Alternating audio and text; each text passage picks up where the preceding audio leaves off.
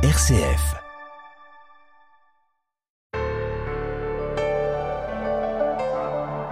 La semaine dernière, du 2 au 8 novembre, avec tous les évêques de France, j'étais à Lourdes pour l'assemblée plénière d'automne de la conférence des évêques de France.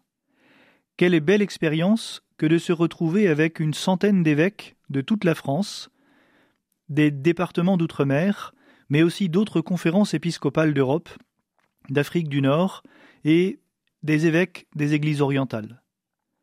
Je reviens avec une grande joie et un grand enthousiasme. Joie tout d'abord de faire l'expérience de cette belle solidarité, de cette belle fraternité épiscopale. Nous étions plusieurs administrateurs, et quelle joie de nous voir accueillis si chaleureusement, à chaque pause des évêques venant faire notre connaissance et nous encourageant dans la mission qui est la nôtre.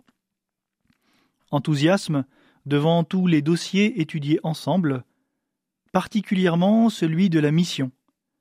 Quel bonheur de pouvoir partager avec les évêques sur la mission et sur la conversion pastorale.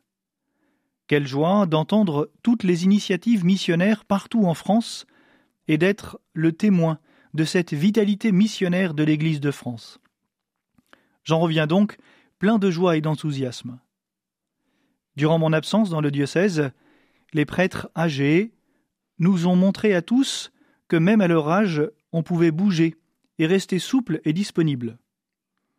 De la maison Charles de Blois devenue malcommode et ne permettant plus d'assurer leur confort et leur sécurité, ils ont déménagé pour la petite unité de vie du Bon Secours, à quelques centaines de mètres de là.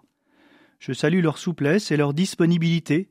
Je leur souhaite de retrouver la tranquillité et la paix qui a un peu été troublée par ce déménagement. J'invite tous les diocésains à les porter dans leurs prières et pourquoi pas à leur rendre une petite visite dans leur nouvelle maison au 18 rue d'Alsace-Lorraine.